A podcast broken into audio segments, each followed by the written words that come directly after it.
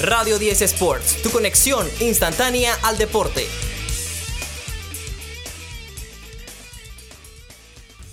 Buenas tardes a todos los oyentes de Radio 10 88.1 FM para toda la ciudad de Panamá. Esto es Radio 10 Sports. Aquí Calixto Zúñiga Bordanea. Un gran saludo a todos. Vamos a hablar de lo mejor del deporte. Venimos de un fin de semana muy interesante y estamos en Super Bowl Week. Y el próximo domingo es el Super Bowl, así que la mejor cobertura la tendrán en los micrófonos de Radio 10. Recuerden que también estamos, además de los 88.1 FM, en Instagram, arroba R10 Sports. También estamos en Spotify y YouTube. Toda esta información la pueden ver allá también. Lo que estamos hablando ahorita mismo, lo que están escuchando ustedes. Y también contenido adicional, ¿no? contenido multimedia, videos y más. Hubo UFC este sábado, UFC Fight Night, una cartelera que empezó más temprano, todos sabemos. Más tarde, mejor dicho. Empezó a las 10 de la noche. Cosa que no se veía Creo que yo, no me acuerdo de haber visto una cartelera tan tarde, en los años recientes. La pelea entre Derek Lewis y el señor Spivak. Una pelea que terminó con una victoria el europeo por la vía de submission. No hay muchas sorpresas. Sabemos que Derek Lewis, ¿no? Cuando tiene estas citas importantes, estas peleas importantes, termina perdiendo las peleas. Sergey Spivak entonces, por la vía del submission, en el primer round le gana a Derek Lewis. Devin Clark, por decisión unánime, le ganó a Dawon Jun. Marcin Tibura, por decisión, también le ganó a Blagoy Ivanov. Du Hu Choi y Kyle Nelson, el coreano contra el canadiense. Pelea se fue hasta la distancia y terminó empate. Una locura. Adam Fugit, por la vía del KO, le ganó a Yusaku Kinoshita. Ansul Jubli le ganó en el segundo round a Jeka Saragi por knockout. Jeon Jeon Lee, decisión dividida, se la lleva ante Sa-ji. Rinya Nakamura se enfrentaba a Tochiomi Kazama. Primer round. KO de Nakamura que se mantiene invicto. Hyun Sung Park contra Seung Choi. Otro invicto que se mantiene con la racha. 8-0 el récord entonces de Hyun Sung Park que por la vía del submission le pegó a Choi. Junior Park por la vía del submission le ganó a Dennis Tiululin. Y Tatsuro Taira, el japonés, le ganó al mexicano Jesús Aguilar por la, del, la vía del submission. Y Tatsuro Taira se mantiene ¿no? con un gran récord. Estamos hablando de 13 ganados y 0 perdidos. Muy, muy buen récord. La UFC no entrando a un gran apogeo porque se vienen tremendas carteleras para el UFC 284, que es este fin de semana. El UFC 285, el UFC 286 también va a estar brutal. Y el UFC 287. Todo esto va a ser de aquí a abril. que prepárense para un año top de las artes marciales mixtas, especialmente la UFC. Que con lo que se espera debe ser ¿no? un espectáculo. Un espectáculo lo que se va a ver. Las peleas no de esta semana, bien, bien tardes, ¿no? Comparadas con lo normal y eso que, bueno, fue, fue, un, fue, fue algo bien extraño. ¿Por qué se manejó de esa manera? La verdad que todavía no, no entiendo porque se suponía, ¿no? El evento iba a ser en, en Corea del Sur, pero terminó haciéndose en el UFC Apex allá en Nevada. Pero el horario no lo entendí. Me imagino que fue de repente para el tema, ¿no? De que la gente pudiera, ¿no? Apoyar eh, viendo, ¿no? La pelea de muchos peleadores asiáticos que estuvieron, ¿no? Porque vimos, ¿no? Muchos coreanos, muchos japoneses, también de China, que peleó peleas importantes, ¿no? Y también hay varios prospectos interesantes viendo los récords de tres que siguen invictos después de esta gran pelea. Recuerden entonces UFC 284 para este fin de semana. Islam Makachev contra Alexander Volkanovski. Peleón. Volkanovski tiene casi 10 años sin perder. Se enfrenta a Makachev que también tiene una racha grande. Ambos solamente han perdido una vez en su carrera. Hace muchísimos años. Alexander Volkanovski subiendo al lightweight. El actual campeón del featherweight quiere entonces, demostrar que también en esta categoría lo puede hacer. Islam Makachev con su primera defensa del título. Y gran favorito para la pelea. Menos 410 está la línea a favor del ruso. Makachev Volkanovski, el main event, el 11 de febrero, ya lo saben, este sábado en Australia va a ser eh, las peleas de UFC 284. Las otras peleas interesantes de la cartelera vemos a Jair Rodríguez, el mexicano, que se enfrenta a Josh Emmett. Jack de la Madalena, que viene de buena racha también, se va a enfrentar a Randy Brown. Justin Taffa se enfrentará a Parker Porter. Jimmy Crute contra Alonso Manifield. Tyson Pedro contra Modestas Bukauskas. Josh Culibao contra Melzik Bandarassian. Shannon Ross contra Clayson Rodríguez. Jamie Mularkey contra Francisco Prado, el argentino, que está invicto. Recuerde, 11-0. Y underdog en esta pelea. Esta pelea para meterle el ojo ¿no? y apoyar aquí a la gente de Argentina. Waldo Cortés Acosta, que se quedó sin oponente. Se está buscando un oponente para él el de Dominicana que también está invicto. Gente aquí de la región que va a estar representando y con récords importantes, ¿no? Dos invictos, Argentina y de República Dominicana. Importante. Eso es entonces lo del UFC 284 que lo vamos a estar analizando en el transcurso de la semana. Que viene un weekend espectacular.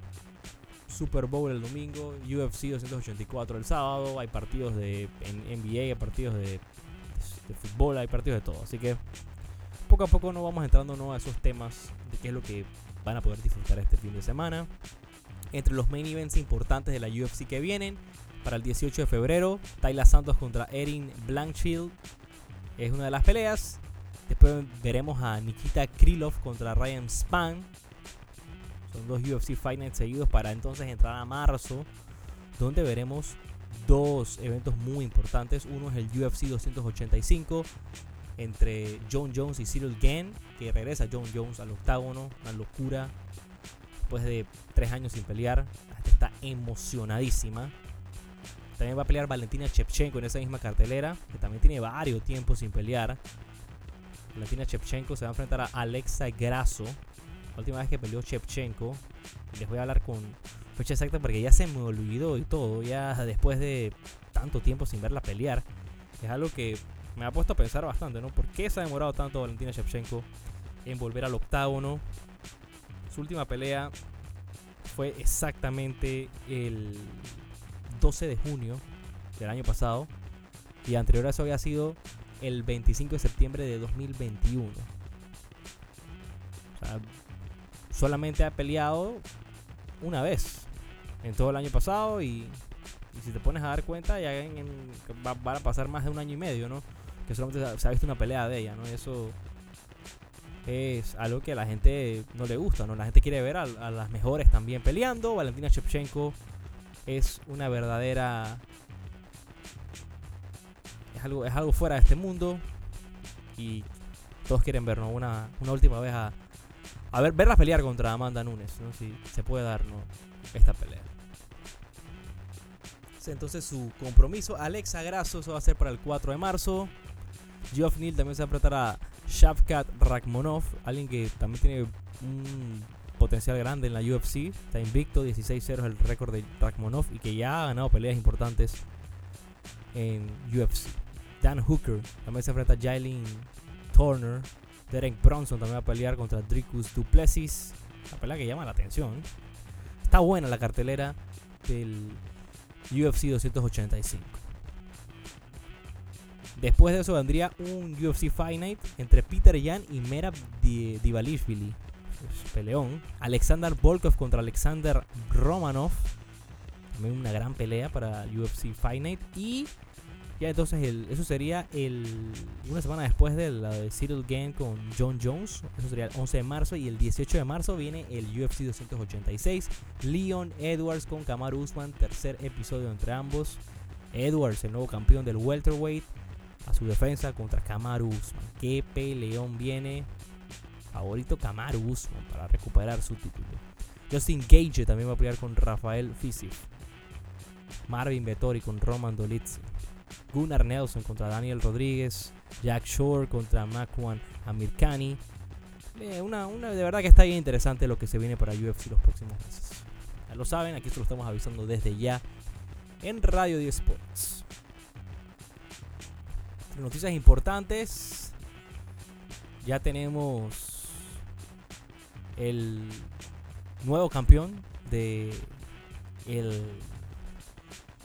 ATT Pebble Beach Pro AM, Justin Rose, el británico, se puso las pilas y eso que se terminó de decidir hoy, no el torneo por temas de oscuridad que se quedaron algunos hoyos sin terminar. Justin Rose con el score de menos 18 termina ganando y bueno consigue sus FedEx Points 500 se lleva y una, una gran bolsa ahí 1.6 millones. Eso es lo más importante del fin de semana en el golf PGA Tour. Ahí ya viene pronto el Genesis Invitational, un torneo importante. Luego viene el Arnold Palmer, eso va a ser allá un poco de semanas más adelante. Bueno, ya nos tocaría entonces The Players Championship ya para el, 9 de marzo al 12. Y poco a poco ¿no? nos vamos acercando ¿no? a, a The Masters creo que es la gente donde más está poniendo sus ojos, ¿no? Sabiendo que se va a formar cuando no venga esos duelos, ¿no? Entre los jugadores del Leaf Tour y los del PGA Tour, ¿no? Todos esos que se han ido para allá se van a poder ah, enfrentar después de cuántos meses, ¿no? La última vez que vimos a Bryson de Shambo, que vimos a Dustin Johnson, que vimos a Bruce Kepka jugar contra Rory McIlroy, Justin Thomas, Colin Morikawa, Jordan Speed, ha sido ya mucho tiempo. Y la gente, ¿no? Los fans del golf, los fans del deporte también están esperando entonces The Masters, ¿no? Como la fecha de volver a ver Yo la verdad que me preguntan mi opinión. Yo me parece que ha sido algo terrible todo este problema innecesario entre eh, Tour y, y el PGA Tour. Cambiamos entonces ahora el tema para hablar un poco de lo que pasó fin de semana en el fútbol. Tenemos las ligas importantes, tenemos la Premier League. Una Premier League que anda en un momento muy interesante. Parece ser que el Arsenal está teniendo la suerte que necesita. El Arsenal se enfrentaba al Everton este fin de semana y no salieron las cosas bien para el equipo Gunner que se enfrentaba en Goodison Park y termina perdiendo 1 a 0. ¿Quién lo iba a decir, no? Un gol de James Sarkowski es el que le da la ventaja al equipo de los de Merseyside Everton que solamente ha ganado cuatro partidos en lo que va de temporada. Uno de esos fue contra el Arsenal, ¿no? Que solamente había perdido uno anteriormente. Así está, ¿no? La situación ahora. Everton le gana a el Arsenal. Ya la espera, ¿no? De ver qué pasaba, ¿no? Si el City podía recortar puntos. Ese mismo sábado que jugó el Arsenal, Habían empatado el día anterior el Chelsea y el Fulham 0 a 0. El Leicester City le ganó 4-2 al Aston Villa. Brentford 3-0 al Southampton. Brighton 1-0 al Barmouth. El Manchester United sigue destruyendo ahora con Eric Ten Hag.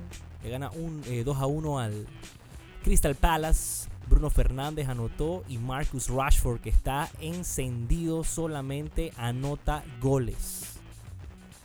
Schlupp hizo el descuento por parte del Crystal Palace, pero los Red Devils se mantienen ¿no? en ese buen momento. 2 a 1 terminan ganando. Wolverhampton 3 a 0 le pegó al Liverpool. Una decepción la temporada de los de Georgian Club que siguen eh, dando de que hablar y mal. 3-0 entonces termina ganando el Wolverhampton. Newcastle y el West Ham 1 a 1 empataron. Y ya nos íbamos a los resultados de ayer domingo. Nottingham Forest le ganó al Leeds United 1 a 0. Y donde estaban los reflectores puestos, el Manchester City se enfrentaba al Tottenham en el Tottenham Hotspur Stadium. 1 a 0 gana el Tottenham. Harry Kane anotó el gol de la victoria para los Spurs. 267 goles en la carrera de Harry Kane con el Tottenham y se convierte en el máximo anotador de la historia del equipo. Momento dulce para Harry Kane, que sin duda ha hecho historia, ¿no? Con esta camiseta y probablemente no hayamos visto nunca en la historia un delantero como Harry Kane en este equipo, ¿no? Tottenham, de verdad que a pesar de que no ha hecho todavía nada importante, ¿no? En, términos eh, de ganar, pero ha llegado a una final de Champions también, ¿no? Y ahorita mismo, ¿no? Analizamos la tabla de la liga. Están en la quinta posición peleando los de North London también. Sus rivales, sus máximos rivales. El Arsenal es el líder de toda la Premier League. 50 puntos con un partido menos que el City, que está abajo por 5 puntos. 45 tiene el Manchester City. Manchester United tiene 42 puntos. Y en la cuarta posición vemos al Newcastle que tiene 40. En la quinta está el Tottenham, 39 puntos. Brighton está en la sexta, 34. Brentford está con 33 puntos. Le sigue el Fulham con 32. Chelsea con 30. Y el Liverpool no lo vemos hasta la décima posición. Tiene 29 puntos. Aston Villa 28, Crystal Palace 24, Nottingham Forest 24, Leicester City 21, Wolverhampton 20, West Ham 19, Leeds United 18, Everton 18, Farmouth 17 y el Southampton 15. Eso es la tabla de la Premier Vamos a España a hablar cómo le va al Barcelona, al Real Madrid. Ayer tenían partido, el Real Madrid se enfrentaba al Mallorca y de visita les salió la bruja al Real Madrid con un gol tempranero, autogol. Gana 1 a 0 el Mallorca. El Girona también le pegó al Valencia, al Valencia que está peleando por el descenso. Imagínense, un momento complicado para todos los fans de el Valencia. Mando un gran abrazo al tío Vicente Ibáñez, está nervioso con la situación de su equipo. A ver si se recupera. Valladolid 1-0 le ganó al Real Sociedad. Barcelona. Aprovechando entonces que perdió el Real Madrid, tenía una oportunidad muy buena de ponerse, ¿no? Un poco más cómodo en la cima. 3 a 0 le ganan al Sevilla. Todos los goles en el segundo tiempo. Jordi Alba, Gaby y Rafinha fue la victoria del Barcelona que es el líder con 53 puntos. En la segunda posición vemos al Real Madrid que tiene 45 puntos. La Real Sociedad 39 puntos está en la tercera. Atlético Madrid 35 puntos está en la cuarta. Son los puestos de Champions. Vemos los puestos de Europa League al Villarreal y al Betis empatados con 31 puntos. Y el Atlético ahí peleando con el Rayo Vallecano y el Osasuna. Está interesante la tabla como les decía, el Valencia, ¿no? En la posición número 17, ¿no? Asustado por el descenso. En el calcio, Italia, ayer el Napoli 3 a 0 le ganó a la Spezia. Torino 1 a 0 al Udinese. Bolonia 2 a 1 a la Fiorentina. Teníamos ¿no? el derby de la Madonina. Inter de Milán contra el Milan. 1 a 0 ganó el Inter. Gol de Lautaro Martínez. Y esto eh, simplemente pone la situación un poco fea para el Milan. El líder del calcio es el Napoli, 56 puntos, buscando un escudeto histórico el equipo de Napoli. Inter de Milán está en la segunda posición, 43 puntos. Roma está en la tercera con 40. Lazio, 39 puntos, está en la cuarta.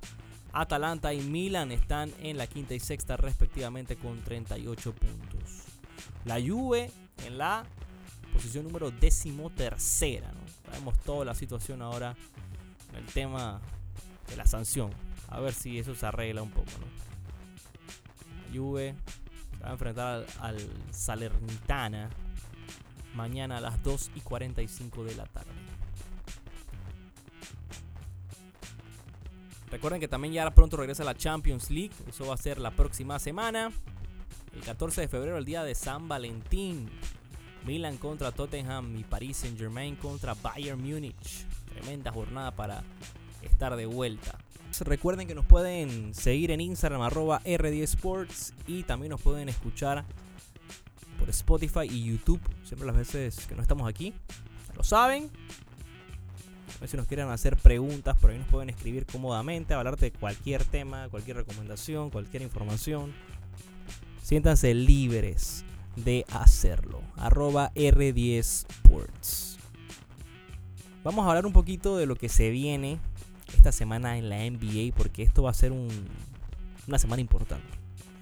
Esta semana se va a romper un récord que tiene muchos años en la NBA y es el tema del máximo anotador de la historia.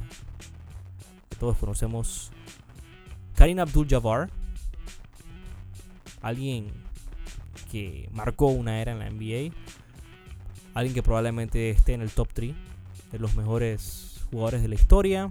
Para mí. Mm, yo, yo lo pongo de cuarto, si me preguntan a mí. Para mí el top 3 es Michael Jordan, LeBron James y Magic Johnson.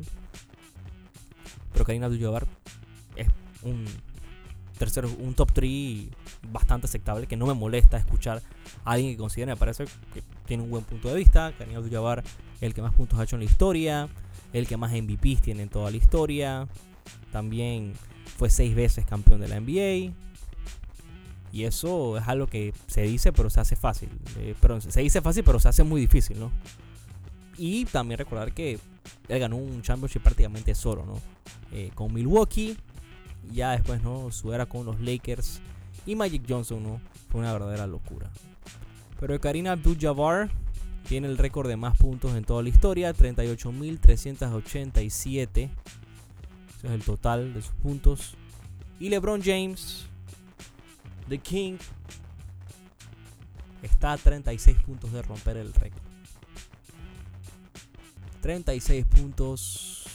La última vez que Karina Abdul-Jabbar jugó un juego de la, en la NBA fue en 1989. O sea que ese récord quedó así desde ese entonces. Y viene LeBron James, entonces ahora cambiar un poco ¿no? el, la historia. Habrán argumentos, habrá gente que dice que es el mejor de la historia. Yo creo que rompiendo este récord es un argumento más. No precisamente por eso tienen que considerarlo, porque Karim Abdul nunca ha sido considerado el mejor de la historia y tiene este récord desde hace muchísimo tiempo. Pero no, claro. La carrera de LeBron James es una locura. Eh, tres campeonatos con equipos diferentes. También Finals MVP, ¿no? Contarlo, ¿no? Son cuatro en total. Cuatro MVPs también. Y sin duda, ¿no? Si comparamos, ¿no? Eh, el jugador en sí, ¿no? Sin contar no accomplishment y todo. Probablemente LeBron en su prime es el mejor jugador que ha existido en la historia de la NBA. Prime LeBron, si hay que elegir un jugador en específico por ¿no? atributos físicos, por, por todo lo que representó en su momento. LeBron James, cuando estaba en Miami Heat, era un animal. Un animal. Estamos hablando de LeBron ya 2012, 2013 una locura. Para mí, yo creo que si hay que elegir de que un jugador en su prime, el mejor jugador de la historia, por, cómo es el jugador, solamente es LeBron James. Pero si hablamos ¿no? de greatness, hablamos de es el más grande de la historia, es Michael Jordan. Y no hay discusión.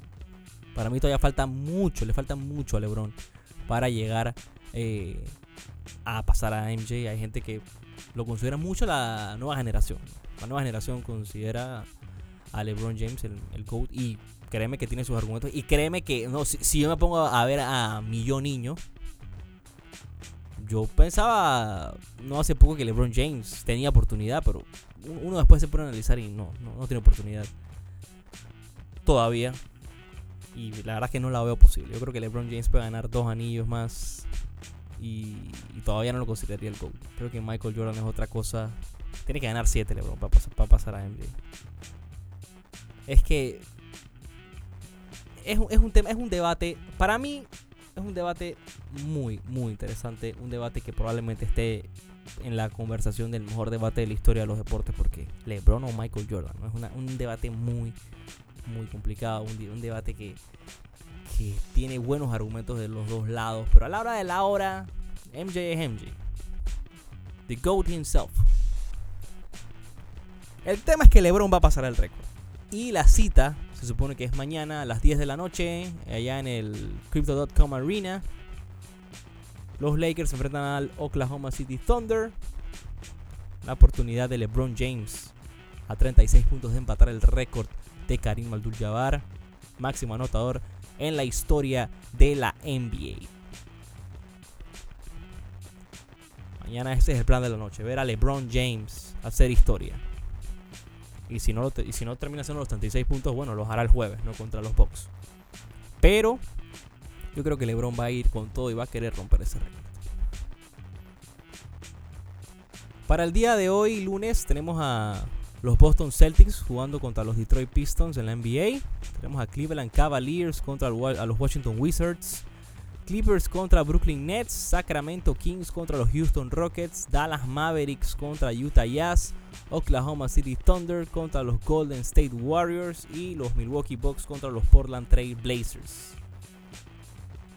El líder de la NBA en el este es Boston Celtics, 37-16. Milwaukee Bucks le sigue con 36-17. Philadelphia 34-18. Brooklyn Nets 32-20. Y Cleveland Cavaliers con Miami Heat 33-22 y 29-25 respectivamente para hacer el puesto ¿no? del top 6 de los que irían a los playoffs de la NBA. En el play-in vemos a los Knicks con 29-26, Atlanta 27-27, Chicago Bulls 25-27 y los Wizards 24-28. En el oeste, Denver Nuggets 37-17 es el líder del oeste. Memphis le sigue con 32-21, Sacramento 29-23, Clippers 30-26, Phoenix Suns 29-26, Dallas Mavericks 28-26, esos serían los seis primeros. El play-in ahorita mismo vemos a Minnesota 29-27. Golden State Warriors están con 27-26. Los Pelicans 28-27. Y Utah 27-27. Y entre los breaking news de la NBA tenemos que hablar de lo que sacudió ¿no? a, a todos. Los Dallas Mavericks adquieren a ni más ni menos que Kyrie Irving. Prepárense para este nuevo dúo. Eh, este nuevo dúo. Señor Kyrie Irving. Se va entonces a formar ahí esa nueva dupla con Luka Doncic. Sin dudamente, sin duda es contendiente ya el equipo de Dallas. Luka Doncic, que es uno de los grandes favoritos al MVP, está promediando 33 puntos por partido, 33.4. Eh, ha sido un temporada en el que se está tirando Luka Doncic. También está promediando 8.2 asistencias por partido y en rebotes 8.9. Temporadón. Temporadón. Yo creo que esto es una gran oportunidad para Dallas de armar un championship team. Casualmente eh, hablaba eso ayer, ¿no? Posibilidades que tenía Dallas. Necesitaba ayuda, Luca. Y Kyrie Irving lo da, ¿no? Aunque ese es el tema, ¿no? Son dos jugadores muy parecidos en el tema que les gusta tener la pelota. Son dos point guards. No sé cómo va a manejar el tema el equipo de Dallas. pero no hay que descartarlos, ¿no? Me parece que es un equipo contendiente en todos los aspectos. Los Mavericks, un equipo con experiencia, un equipo que tiene también mucha mucha juventud. Y Luca Luca tiene ese ese aide, ¿no? De poder cargar un equipo y creo que con Kyrie Irving en verdad se puede hacer algo muy muy bueno. Los, los Mavericks son un contender, es la realidad ahora con estos con esta nueva dupla. Kyrie Irving que al final de temporada sería free agent, así que no se sabe bien qué es lo que va a pasar, pero por el resto de la temporada hay que tenerle mucho cuidado a Dallas. Y vamos cerrando entonces ya el programa hablando un poquito de Super Bowl. Tenemos el Super Bowl 57 este domingo, 12 de febrero. Partidazo entre Kansas City y los Philadelphia Eagles en Arizona State Farm Stadium. ¿Quién ganará este partido? Jalen Hurts contra Patrick Mahomes. Patrick Mahomes en busca de su segundo anillo en la NFL y Jalen Hurts en busca del primero y el segundo en la historia de los Eagles. Wow. Eso va a ser bien bien interesante, ¿no? Hay muchas similitudes. Vengo viendo hace rato con el tema de el año que ganó los Eagles. Y se lo decía casualmente a Ángel que ahorita vamos a grabar